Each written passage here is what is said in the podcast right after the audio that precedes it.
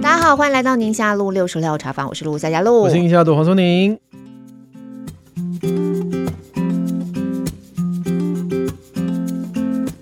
好，有时候大家会在我们节目当中听到比较针对小小孩的一些讨论。那今天的讨论题目，我觉得针对比较大的孩子，嗯、然后也还蛮关键。像我自己在播新闻嘛，嗯，现在选举期间呐、啊，哦，政治上面发生很多事情啊。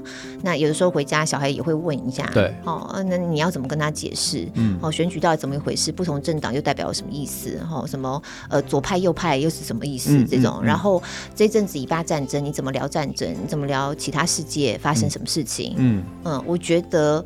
这其实还蛮挑战大人跟孩子之间沟通的一些过程呐、啊。你们小孩都问你哦？我们小孩其实有时候会问，他们有时候看到新闻，或者他不一定看我播新闻。嗯。那因为现在小孩比较大了，他们是有手机，嗯、他们会在手机上面自己看到新闻，对会回头来问。那像之前 Me Too 的风波，嗯、又有掺杂一些性别的议题。对对对，对。那段时间问我就还问蛮多的，哦、然后问的有点感叹那种，是不是女生一辈子都一定要碰到像这样的事情，类似像这种？哦、对。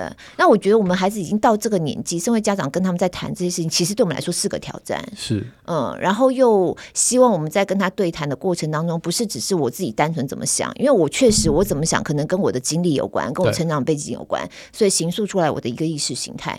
那我又希望孩子能够有自己的想法，然后希望能够导引出我们是一个讨论的模式。因为一般来讲，这些话题我们大人都不是用讨论的模式，都是我跟你说，对，都要说服对方，你就觉得说我已经多。活了这么多年哦，这个社会我已经看到了什么什么什么，然后嗯，有时候真的我们没有自己好好去查证，嗯，然后我们就用我们人家茶余饭后人家在聊天的时候的内容，就就进到脑袋里，我就脱口而出，哎，然后常说我朋友说，我听说，对，我就是跟你说哦，就是这样哦，他们就是怎样怎样怎样，中国就怎样讲讲，然后我们就怎样讲讲讲，然后后来啊，我小孩现在都会上网嘛，嗯，他说真的吗？我看到资料跟你不一样，我说啊，你看过资料？他的同温层跟你同温层不一样，演算法出来不一样。也不是，他会去查，因为他们这个年代是一张白纸，他们会去查。对，十几岁的孩子都很会查这些，都不用你教。然后他就说：“嗯，我查到跟你不一样哎。”对。然后我就啊，真的吗？然后我就去查，然后我就说啊，我讲错了。然后讲错好几次，非常多次。嗯，所以在不同代际之间这方面讨论，我觉得是一个蛮大挑战。像之前不是有投票十八岁可不可以投票的这个投票吗？不同的代际可能想法就会不一样。那就是在讨论我们的公民素养啦。嗯，我们怎么样来看这个题目？然后我们自己在这上面，我们自己有什么样的呃知识能力，能够来做怎么样程度的讨论？对，我承认今天这个话题我大概没有什么，没有什么东西可以讲，因为我觉得连我的小孩都比我还，你知道我小孩选举明明没他的事。他把选举公报全部看完，真的？哎，其实看选举公报很好玩，很好玩，很好玩，真的很好玩。他把每个人证件都看完了，然后还画重点，然后画重点：“就太认真。”这个人在写什么哇哥？很多人都写的很怪，我觉得超好笑的。对啊，今年那个呃，应该是明年，明年投票的时候，大家拿选举公报来，我仔细看看，你会觉得很有趣。好了，我们今天刚好有个机会，有有一套新的出版，叫《小大人的公民素养课》。那我们觉得，哎，公民素养到底是什么东西哦？哎，仔细想想看，你好像该怎么定义？可能每个人定义也不是很清楚。嗯、那你又要怎么样让孩子呃，希望他能够有比较好的这方面的素养？哈、我们今天请的是老师，而且是年轻的老师。哎，是，嗯，我们今天第一位是高中公民老师，曾经获得二零一八、二零二三亲子天下教育创新一百，然后他有。经营公民教师周维义脸书粉专，所以这位老师就是周维义老师。晚上好，Hello，大家好，我是周维义老师，很开心可以来参加今天的节目。哇，老师声音好好听哎。对，而且人又帅，长又高，怎么办？怎么会这样？又年轻，生理组。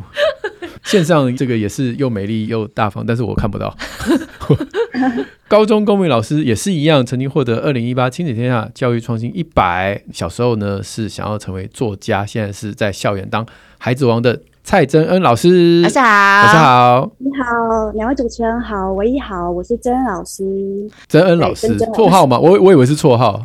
绰号就是真真没错，真的吗？对对，真真老师，嗯嗯嗯。那周老师，我们要叫你就叫唯一老师就可以了。我叫唯一老师，要 先问一下，唯唯跟意义都不太对，可以啦，你们可以叫我唯唯。两位老师是在不同的学校，我们刚刚有问一下，唯一老师是在台北的一个高中嘛？对，我在内湖高中。然后真真老师，你是在在云林的斗南高中。云林的斗南高中，然后你们两个一起合作出版这个小大人的公民素养课。对。你们当初什么样的想法，想要一起出版这个书？呃、你们是约在新竹吗？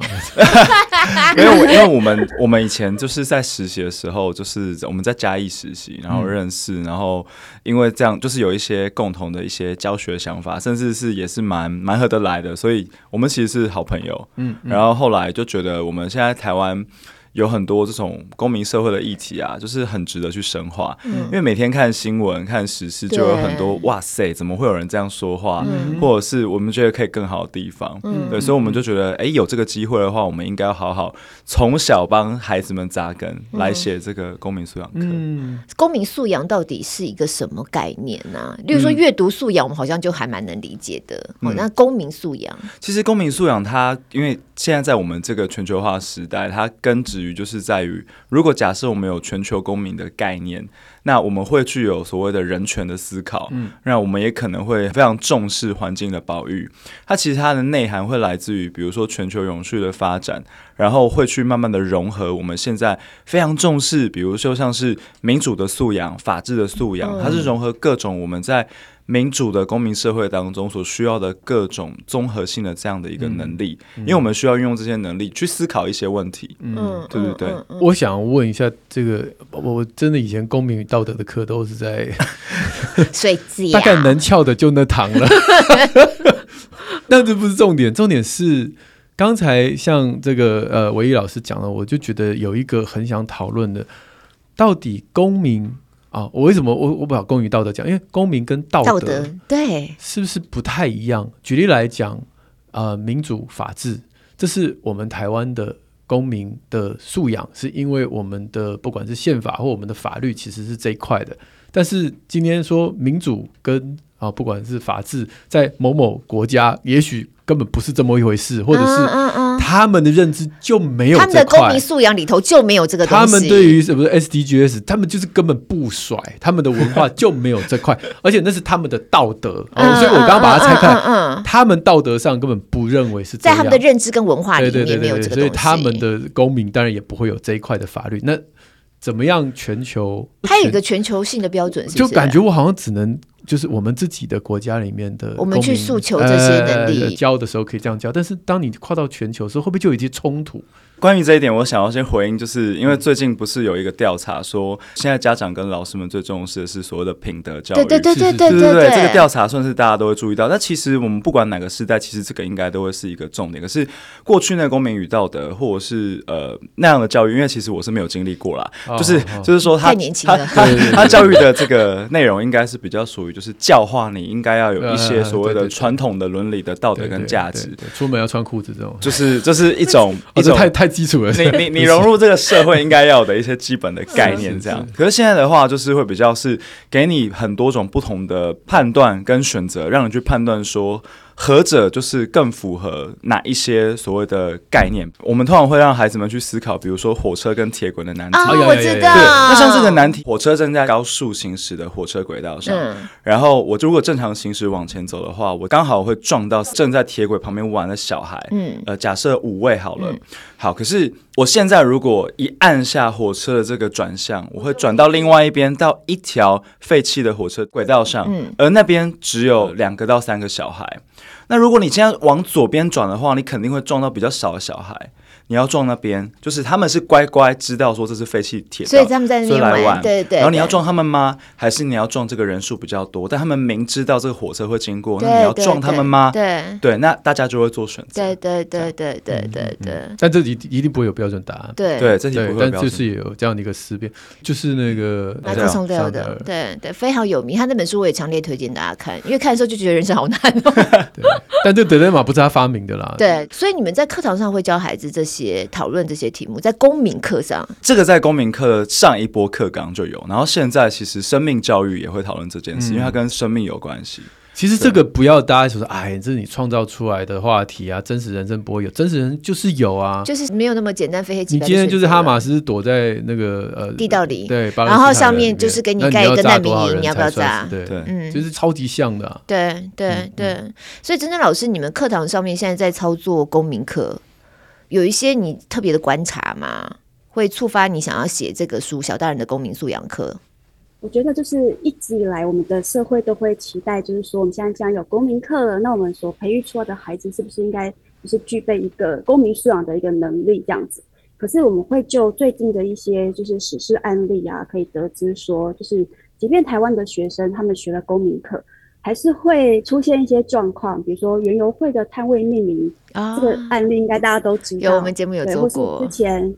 对对对，或是之前顶大的学生会选举候选人提出来的证件，嗯，就是有性别还有种族上面的偏见跟歧视这样。嗯嗯、那我们自己在课堂上讨论就是不同的议题的时候啊，也会有很多口无遮拦的 案例，嗯，比如说我们在讨论社会安全制度，那就会有学生就提出来说。为什么要给低收入户补助？嗯，那谁叫他们的爸爸妈妈不努力赚钱？嗯，或者是我们在拍一些团体照的时候，还是会有学生会抵触纳粹的动作。嗯、对，所以我们比较遗憾而且好奇的就是，学生为什么可以这样子理直气壮的去透过自己的自身生命经验去发言？嗯，但是呢，却毫不把别人的生命故事当成一回事。嗯，所以他们好像没有，就是把所学内化为同理心的发挥。嗯，在考试的时候或许可以拿高分哦，在他们的答案卷上，他们可以写出就是政治正确的答案。嗯，但是实际经验的发展好像不是这个样子。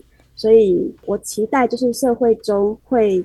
慢慢的发展成什么样的样子？但目前现在所呈现出来的状态，不是我跟唯一理想中的社会该有的样子，所以我们就是嗯有点感叹，觉得说公民素养很难在社会当中落实，所以我们想要写一本就是带有正向影响力的书，希望可以从小就由家长陪伴着孩子，然后去讨论各项议题，嗯，因为有很多议题的讨论其实并不是那么的容易。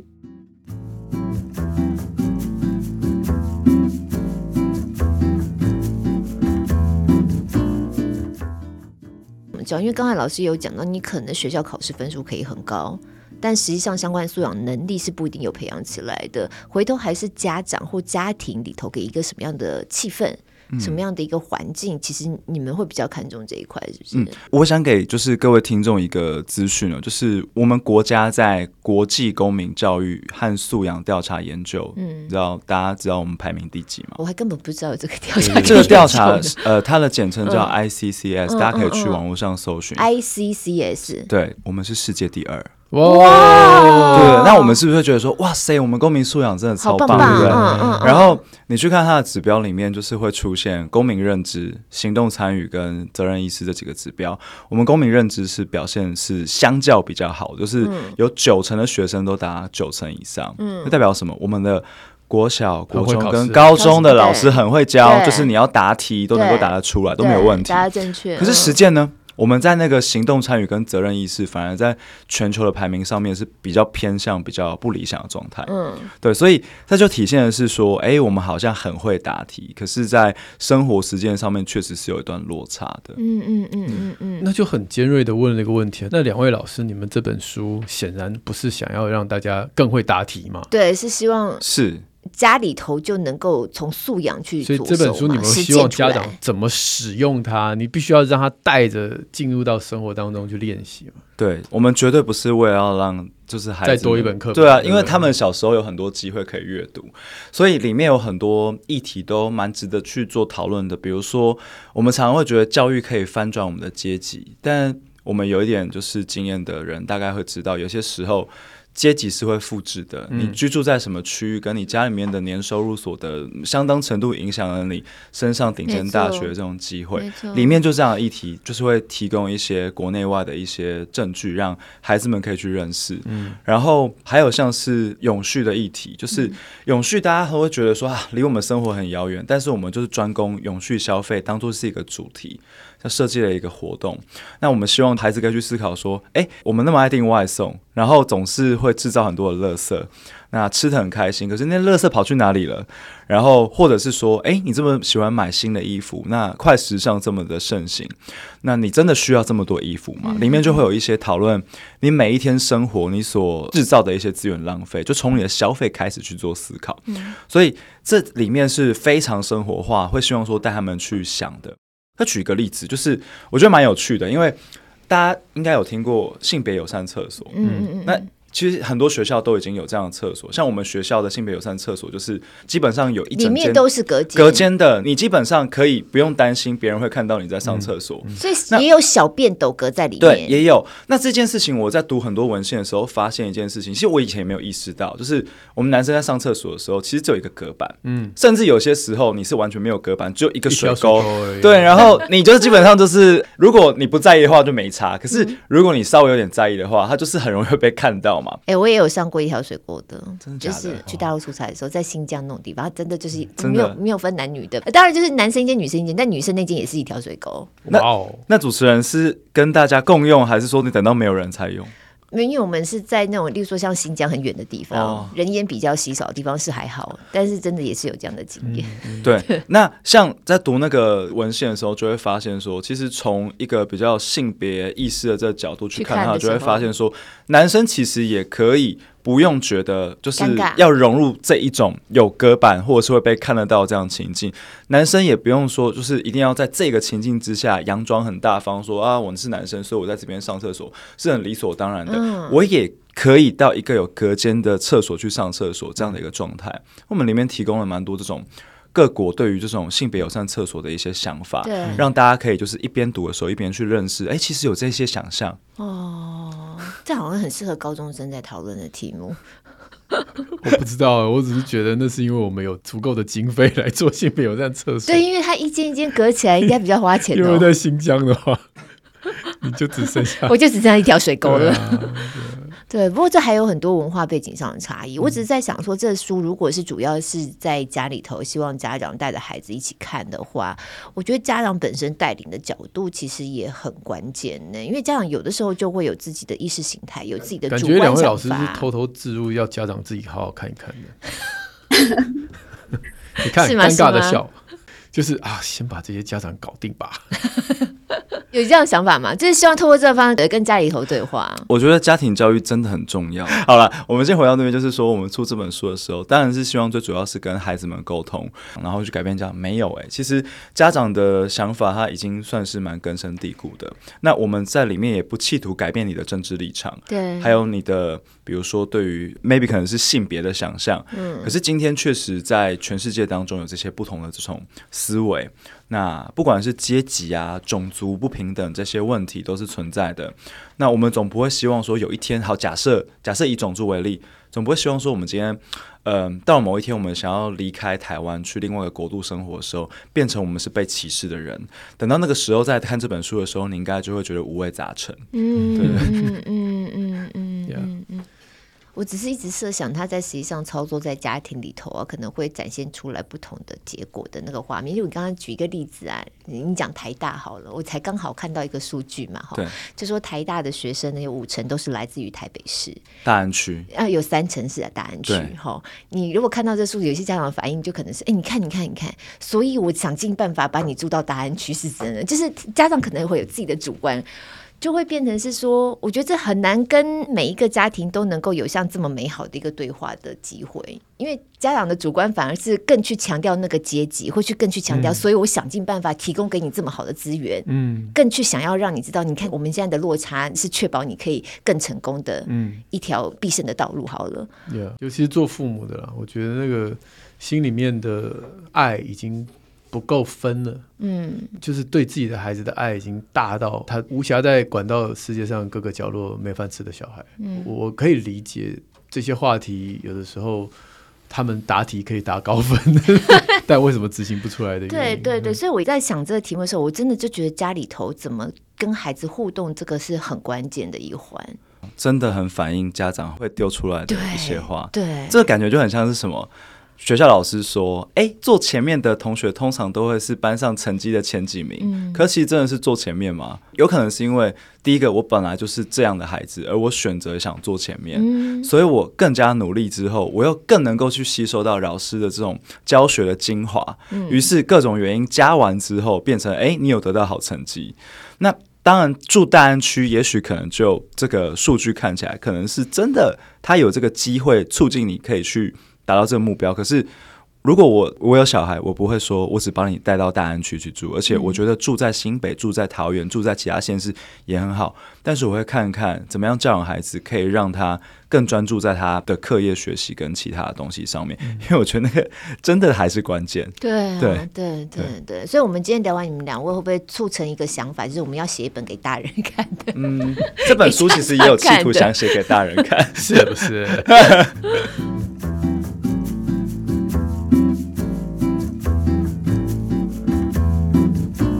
回到孩子身上哦，就是说，比如说我今天看到访纲里面，现在孩子懂得争取自己的权利，有的时候会上匿名版啊，或者是呃寻求一些管道，然后发声，或者是现在网络世界直接就在板上写一些可能不符合公民的素养的一些话，然后但是是为了要或许要争取一些自身的应有的权利也说不定哈。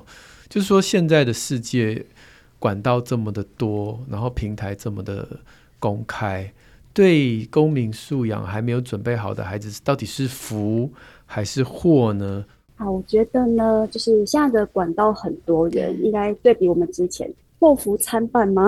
嗯，就是他们现在其实有很多的管道可以去让自己有发声的机会啊，或者是做很多就是横向式的一个沟通，或是讨论，或是一些资讯的一些获取。但是呢，得到了这么多资讯之后，后面会怎么去应用？会不会去选择一个最简便的方式？就是我去投诉就好了，我去念一版，就是发泄我的情绪就好了。就管道很多，可是他们选择了一条就是最简单，然后在那个片刻之间最能够宣泄自己的情绪，但是不见得可以帮忙解决问题的方式。那可能在我们过去那个年代，可能就会觉得说。好吧，师长说这样好，那我们就就乖乖听话就好了。嗯，但是我们公民课程的培育是希望孩子们可以去想，就是每一个规定，比如说校规好了，或是班规好了，每一个规定的背后，它的目的是什么？嗯，这个目的是不是具有正当性？它是不是有合理的理由可以说服你？然后制定规定的人，单纯是校方吗？还是是？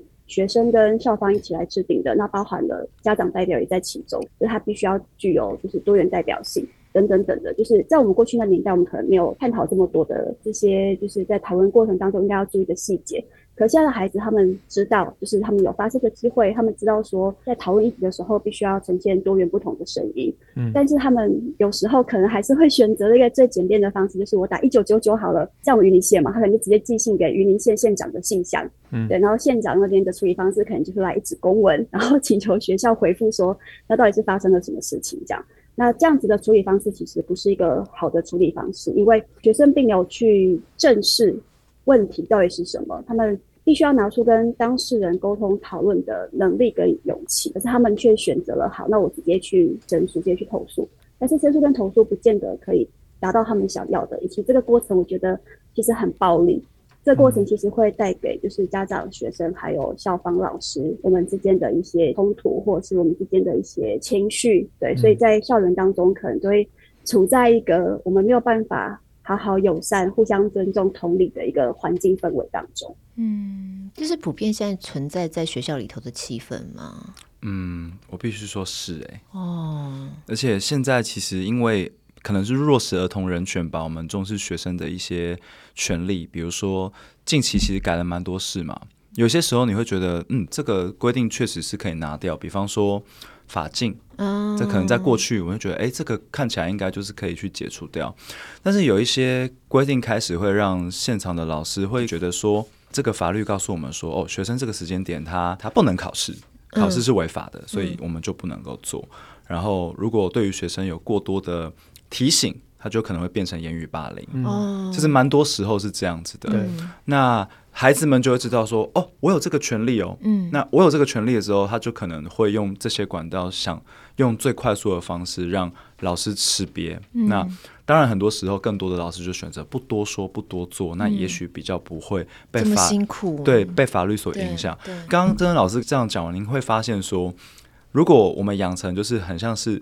爆料式的在匿名板上面直接指责说，好，今天假定说主持人这个怎么样，然后就是可能说学校办了一个活动，或者是办了一件事情不好，就叫谁下台，或者是说叫谁出来负责。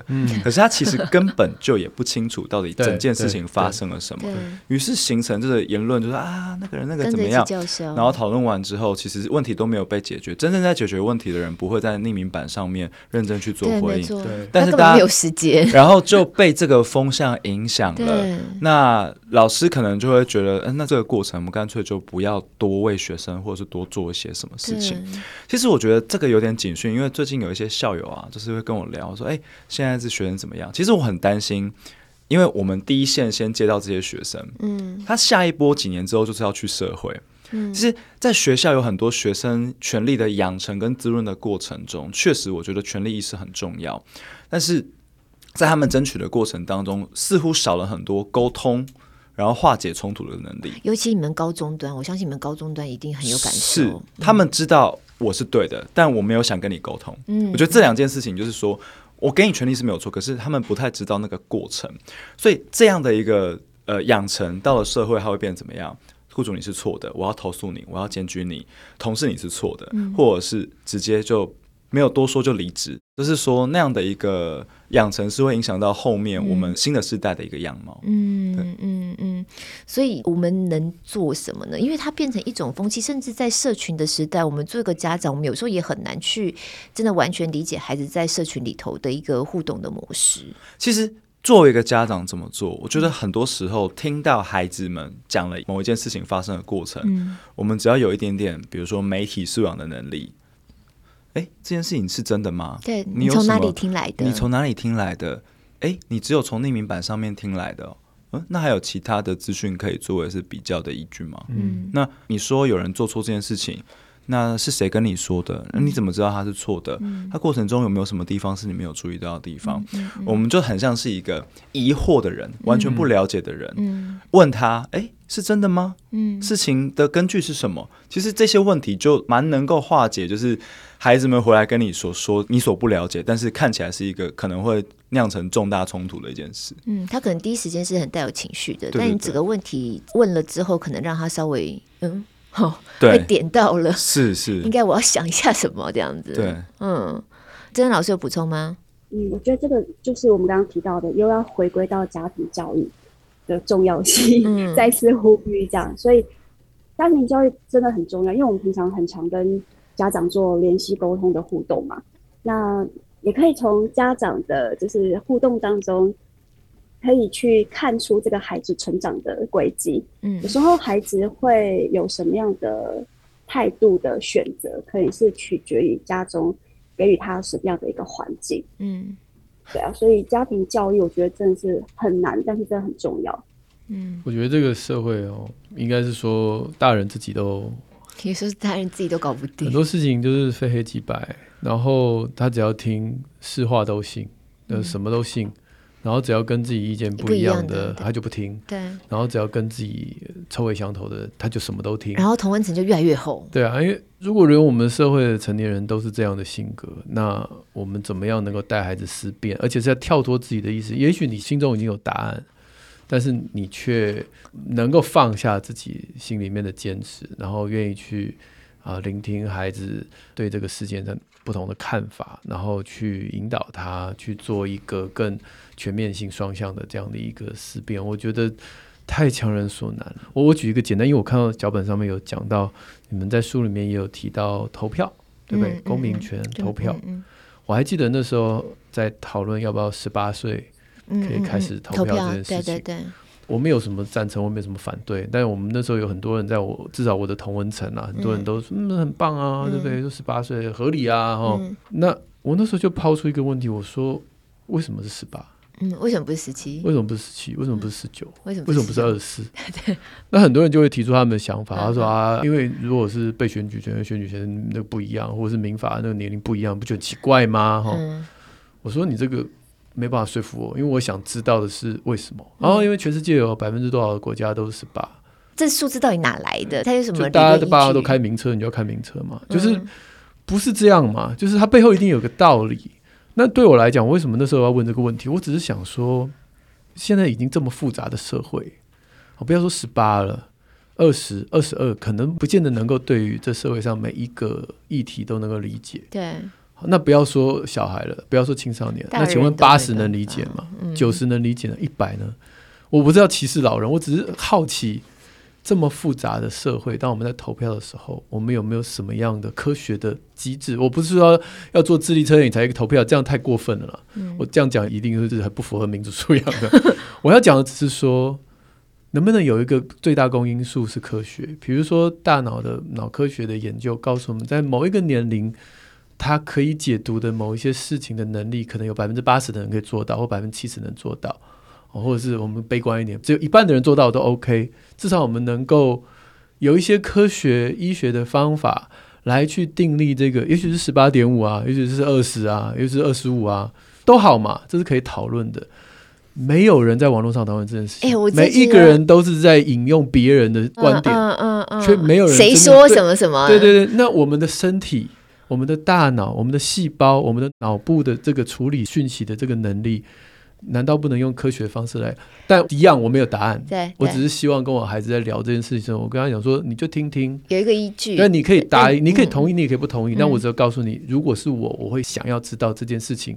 应该有这样的，而不是大家吵来吵去。哎、欸，你知道吗？我真的觉得跟你讨论事情太有趣了，因为你就是一个三类组的脑，然后我就是一类组的脑，所以三类组的脑它就是很常要一个有没有一个研究调查医学，就是、然后告诉我们几岁能够有几成的人怎样怎样那种。一定不会是非黑即白，它一定是个百分比。嗯，我可以接受这世界不是完美的，但那个百分比至少大家同意。可有时候在政治上面，或例如说像公民素养这种领域，在讨论事情，就变成会是一个大家都能够接受的一个共识觉，好像不一定会从这种三类左脑去思考。对啊，而且我们的共识直觉不见得是对的。对，常常大家认为就是大家能够妥协，然后出来一个共识就好。你看，我跟你讲，他们三类组脑真的要跟他做节目，常常 就有这种体会。他就是对啊，为什么是十八？为什么不是十八点五、十九？或者这是一个科学的数字这样那种？我的想法是这样。关于这一点啊，就是我们刚好书里面也讨论到，就是选民的资格。是啊，是啊。对，就是刚刚主持人其实觉得说，哎，我没有要做智力测验的意思。对对对。但其实正在做的是一个科学的一个测验吗？去了解到底谁能够去投，跟谁不能够去投，是某种程度来说蛮符合我们在书里面引用的这个学者布伦南提到，就是什么叫做合格的选民，是不是要去做政治知识的测验这样的一个讨论？这是一个可以被讨论的题目。但它的另外一边是什么？如果假设他们可能因为先天各种因素，他很早就没有这样的能力。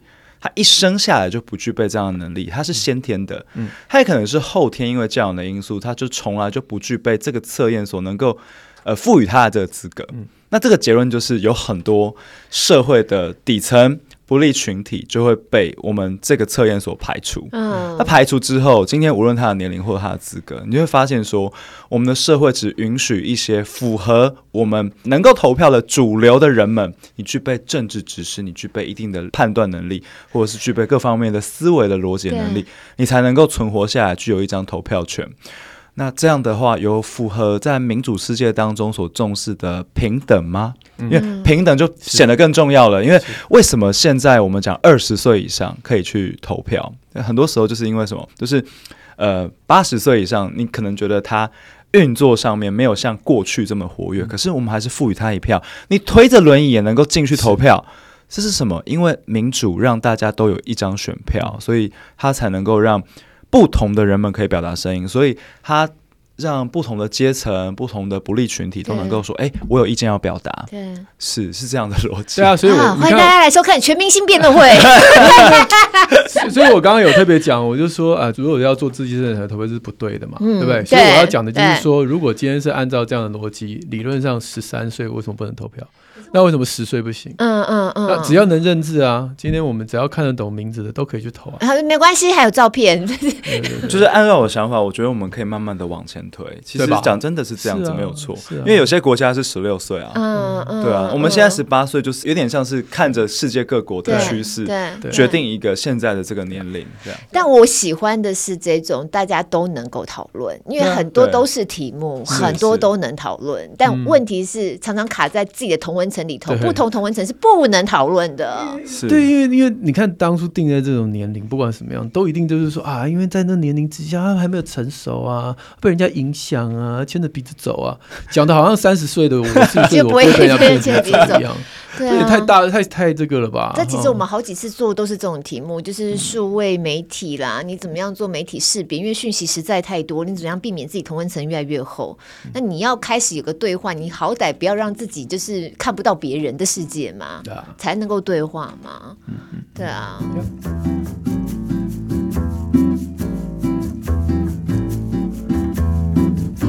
所以就是理科脑了，我就是以前为什么文组读不好？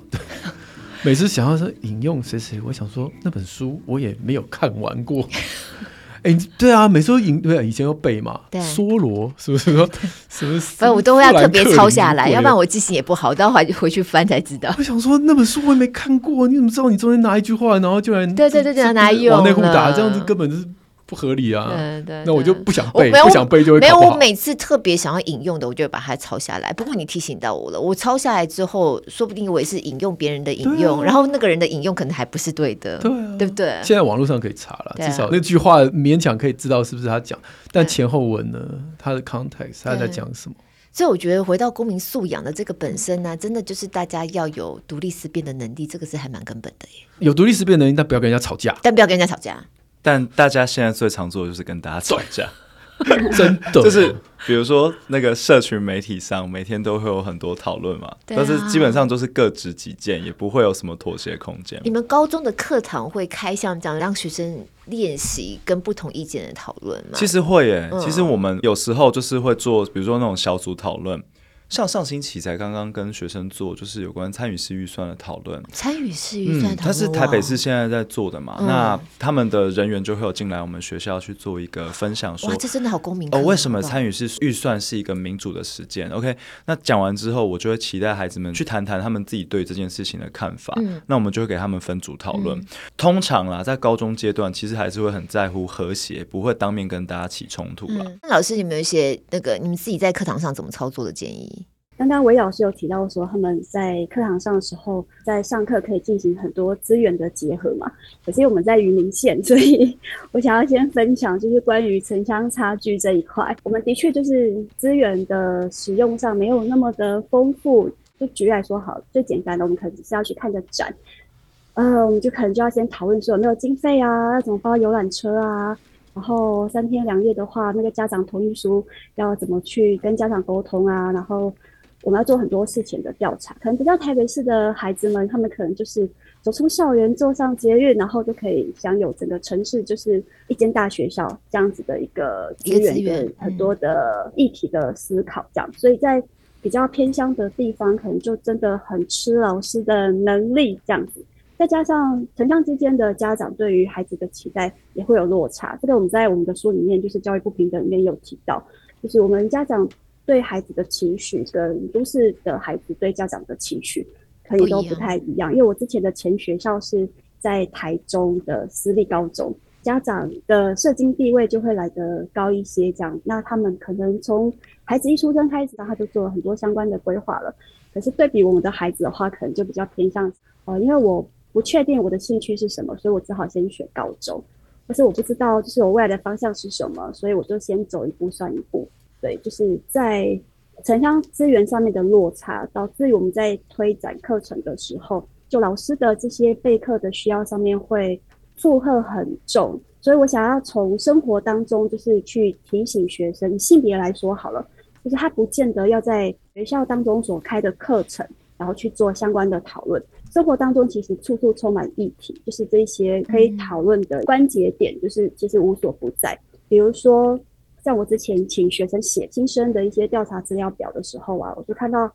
学生会写自己的优点是，我会帮妈妈做家事。嗯，那这个就很值得讨论。对，妈妈觉得他的优点是帮妈妈做家事。对，或是我们可能会分享说，就是任课老师会直接在课堂上说，哦，女生数理差是正常的，或是女孩子坐要有坐相。或是广播学校广播要搬书的时候，会说啊，请班上派壮丁来搬。嗯嗯，呃，或者是运动会的时候啊，就会要求说啊。一定要有啦啦队的演出，那啦啦队一定只有女生才可以参加，而且要身材适宜。嗯，对，就是，在我们生活当中就不乏这一些案例，所以我觉得我比较希望可以培养，就借由公民课的一些，呃，我觉得公民课其实也就是一种价值观的引导跟有点小小的灌输，嗯、就希望学生可以具有就是敏感度。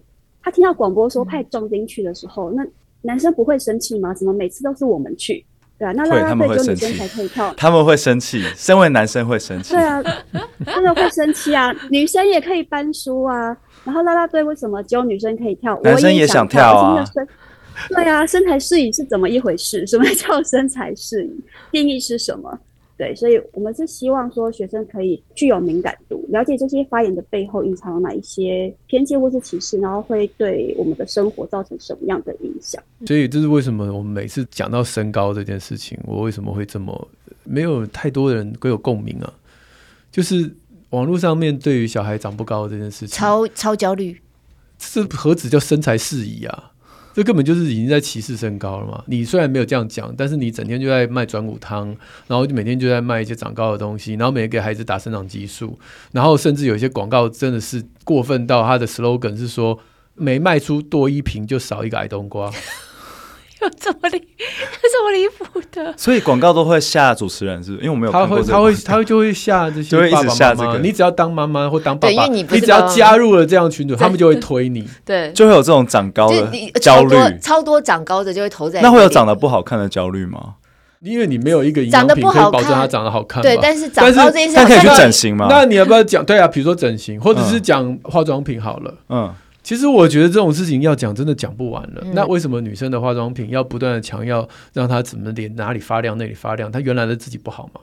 嗯，对不对？我还是想要再亮一点，是嘛？所以，我 有的时候这种东西就是可大可小，但是隐藏在你心里面的是你怎么看你自己嘛？你其实我没有办法管别人怎么看他，对，但你怎么看你自己？尤其像我，我是儿科医生，我就要帮小孩发声呢，因为你的话会影响到小孩怎么看他自己。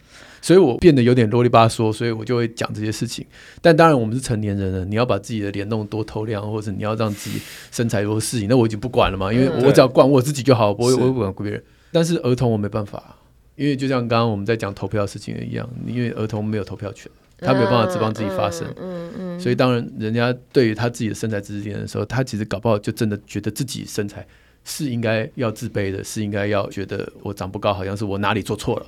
嗯，就我觉得我大概可以认同，就是说别人怎么想象你那是一件事，但是你怎么看自己？你觉得你长这样是有自信的。我今天很胖，可是我很有自信，我胖故我在，我觉得 OK。就是我只要感觉到我活在这个世上，我有我的意义就好。我们在生活当中很常会遇到，就是学生啊，他不是只是帮他的同才取绰号。他们也会帮师长取绰号，有诶、欸，对。可是我们自己是学生的时候，我们有时候也会帮老师取绰号。小的时候，但他取的绰号都会让你觉得非常不妥。比如说那个泽恩老师的学生，不是有一个叫什么？我的学生就是同学会因为他的穿着或者他的身材，嗯、然后就叫他怀孕女这样。然后一开始的时候，我不是很清楚他们在说谁，对，指测对象是谁，所以我就说，可是怀孕女。同学，怀孕女这位同学，她本人有同意你们这样教她吗？嗯、那我就看到角落里面有一个同学，他就默默的摇头，说他没有。嗯、瞬间我就知道说，啊，原来他就是被指测的那个对象。对，那这背后可能就涉及到，比如说性别的歧视，或是身材的歧视。那如果说就是被取绰号的同学生气的话，可能同学还会生气，然后反而会义正辞严的指责对方说。你为什么这么的玻璃心？嗯、所以对方小朋友他就是除了原本的绰号之外，就不太好听的绰号之外，额外再多一个被人家叫做玻璃的绰号。对，你把他们私下就是约谈，跟他们做讨论的时候，他们会觉得说，老师我就只是在就是表达我的言论自由而已。他们现在变成说，像我们刚刚一开始提到的，他们会有就是争取权利这样的能力，然后会呃有权利意识。但是当就是他们一味的把他们的权利无限的上纲的时候，一旦出现了负面的影响，却并没有想要承担责任的意思，他们只会觉得说，我就是在玩啊。所以我现在会观察我们的教育现场，学生会变得很擅长反省他人，嗯，可是却缺乏自省的能力。嗯、他会说老师讲的，他就是个老人，嗯、那为什么我不能说那是那个老人专用的杯子？嗯嗯，我像我自己啦，我如果今天我已经。七八十岁、九十岁，人家叫我老人，我我大概也不会怎样。嗯、我觉得那跟前后文有关。嗯，就是你那个那个表情是，对对对对，跟你的表情跟你的动作，对，哦，那决定了你讲这句话，尤其这个词有，你也可以说它是一个很中性的词，对对对对。但如果它带有歧视，是 是是，可是可是这么老才讲，那我觉得也许这个词本身对他来讲就是一个负面的东西。对，所以我在想的是，其实每个人的主观界限是不一致的。嗯。重点就在于能不能够好好的说，跟好好的听对方的说法，跟好好的接纳，然后知道彼此的界限。如果这个事情我讲出来，我不觉得有歧视的意味，不管是你从小被养成的那个环境也好，或是你个人的认知也好，但是如果对方觉得了，我就应该要好好的包容跟接纳对方情绪，我之后我就知道这条界限在哪里了。其实我觉得，就是说，那个界限是会在一个社会当中，它慢慢的，它也会移动。我们慢慢的民主深化的路上，其实我们慢慢找到一个我们想要拿捏的那条线。对，所以不会说是说，哎，大家每个人都有不同的想法，于是大家都是对的，不会是这样，因为这样有点道德虚无，就是没有任何的是非对错。我觉得。假设我们刚刚讲那个怀孕女那个例子，嗯、我觉得她很明显就是想要嘲讽那个女生身材丰腴、臃肿等诸如此类的。嗯、那我觉得很多时候你的言论是确实是可以说，但是你并不是说什么都可以，但是你还是存在一些要去尊重别人的部分。但我觉得刚刚曾老师有讲到一个，我觉得非常有同感，就是你被嘲讽了，你不开心。那人家还要骂你玻璃心，嗯、这是真的是很多孩子会有。对那我就在想，会不会是因为现在脱口秀文化，或者是说嘲讽文化、嘲讽文化这样的一个心态，就会觉得，哎、欸，我这样很好笑，反而还会得到流量，而且很多人会觉得，哎、嗯欸，你很有趣。对啊，所以我就会觉得，这确实是我们现在在现场在遇到的一些孩子的时候，常常就是要去抓那个界限，并且让他知道别人的感受，因为通常他们的。体验只有他自己的感觉，没有别人的感受。我完全认同我刚刚讲的意思，就是你还是必须基础在一个有普世价值的一个范围里面呢。对。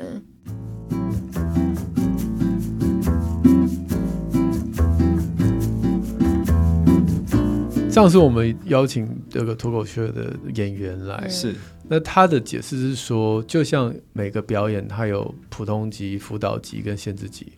那今天他认为，在这个比较呃尖酸刻薄的那个表演上，其实应该有年龄的限制，但是显然网络事件把关把关不够好，他认为那是他们的问题。那我个人觉得是有志之士，也许他想要做这样的一个分级，但实际上这也是在规避责任，因为明明知道是不可能分的。那其实像我昨天才看一个外国的一个脱口秀，讲的一模一样啊。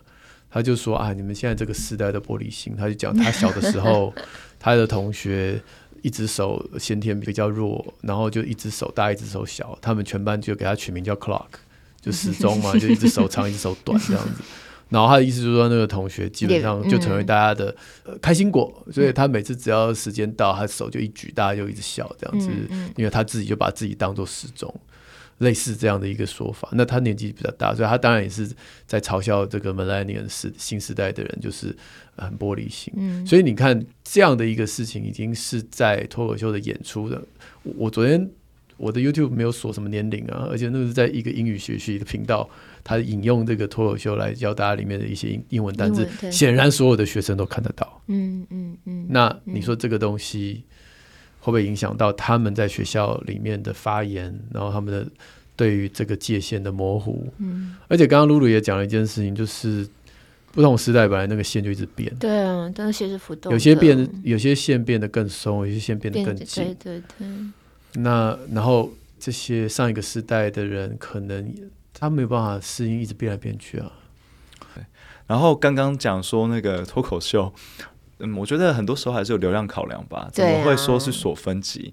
这锁分级好像，所以我说他他是在规避这件事情。我觉得也是因为这个话题是做不到的。是啊，是啊，是。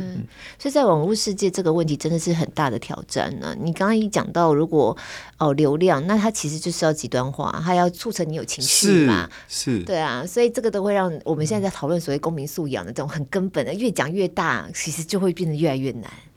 然后你讲不过他们了，讲不过他们。有的时候还是真的就在家里头的环境里，然后家长有自觉的，我们也展演怎么样好好做一个公民跟孩子。也是啦，我们也不要怪这个社会，如果自己在家里面讲话都。对不对？讲、啊、起政治人物的时候尖酸刻薄，然后人身攻击，那你的孩子听到的不就是同一套吗？他根本不需要透过有演员在家就听到了。所以有的时候我们自己大人看像这样的书，对我们自己也是很挑战啊。你心里头有没有情绪？有没有觉得、哎、我被骂到那种感觉？或是你有没有、啊、我没有骂人，不是，就是你被指，你你其实是有这个问题的。对，其实你有没有办法，就是突然提醒到自己说，哎，这是书里头的某些对话反映出了我自己的想法。的那种感觉，然后被提醒到的那种，嗯、对，我觉得好像通杰样现在在家里头能够做到就是这些，就是我们家有没有办法尽量有一个开阔的心胸去接受，然后接纳跟包容这样子，好难呢。先从自己看小大人的公民素养课开始吧。对，下一次先不用看，自己先看完，先看完，自己看完之后就。就发现自己要重新上一堂公民素养课，但我觉得上课的过程中去读它的过程，其实是认识现在世界的多样性，而不是说去检讨自己。我觉得这本书我们在写的过程中，从来没有想要检讨任何人。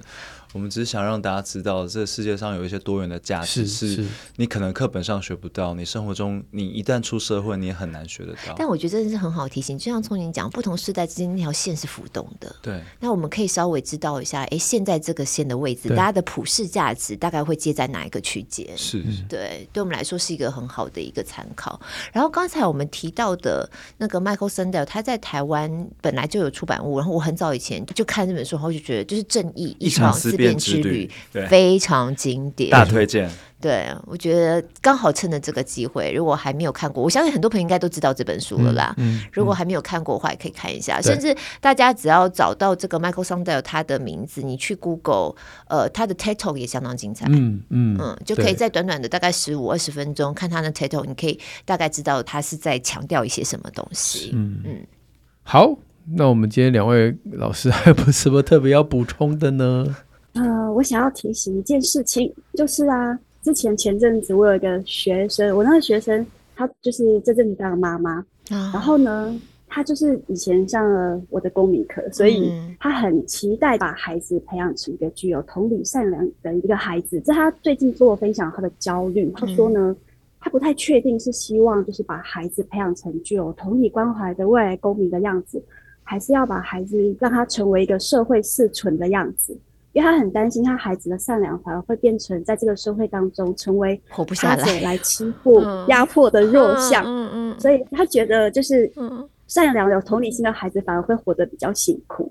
那我自己是安慰他说，我觉得这个问题不应该要存在，要被改变的是存在在这个社会当中的那一些不完美的样子。没错。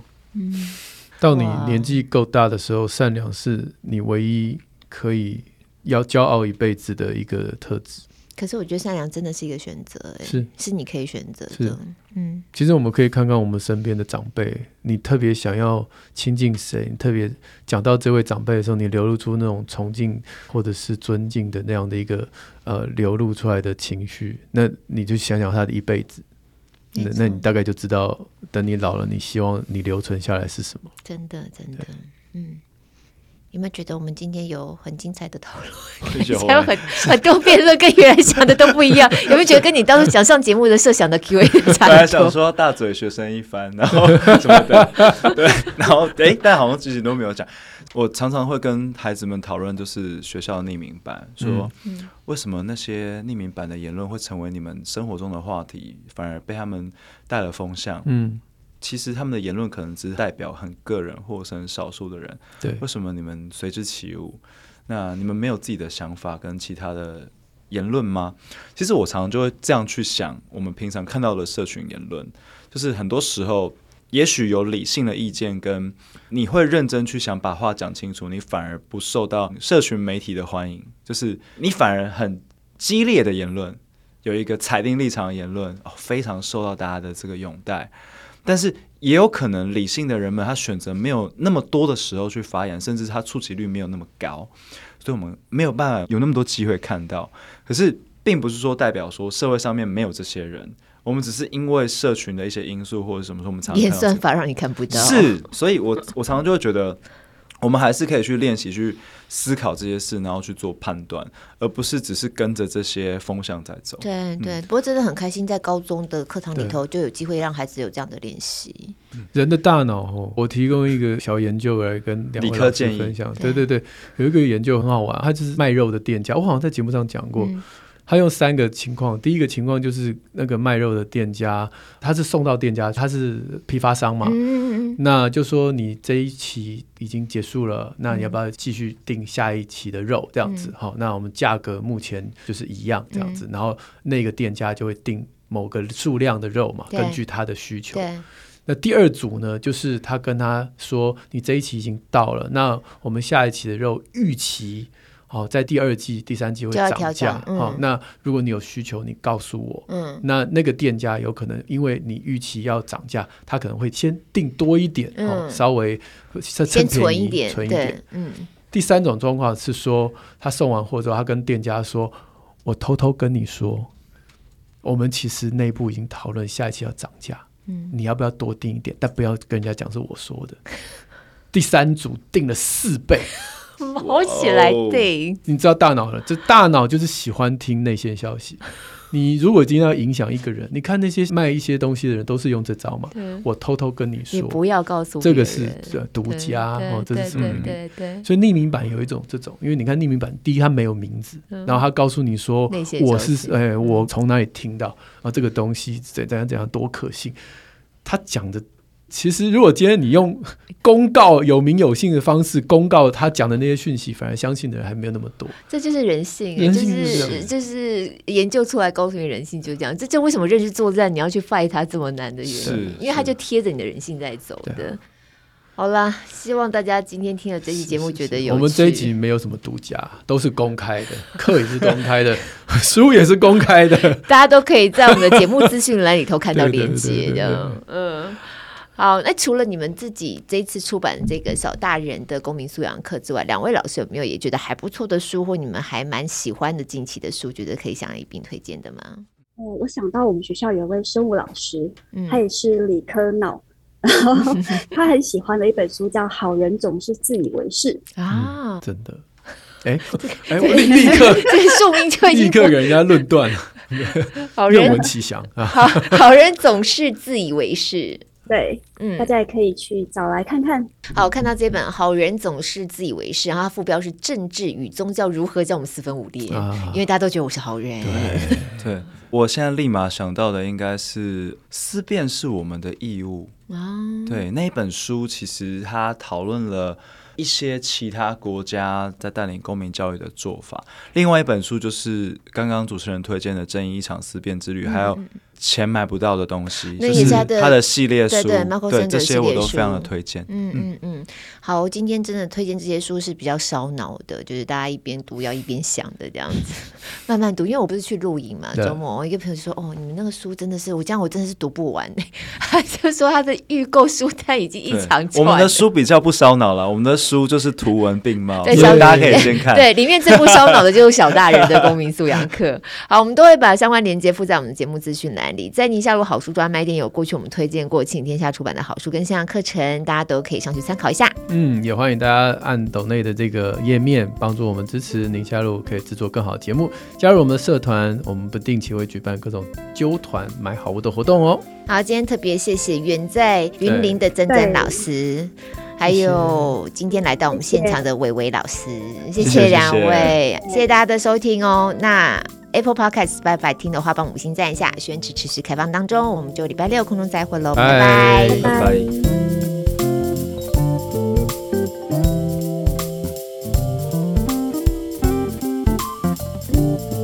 就我觉得这个例子蛮经典的，嗯、就是小孩子他为了要做家事，但是他不小心打破了几个碗盘。嗯嗯。那另外一个小孩子呢，他就是因为他要去拿，哎、欸，我有点忘记那个例子，嗯、就是呃，没关系，慢慢来，我们都会剪。对对，没关系。但我们把它放彩蛋。可以，过分，可以。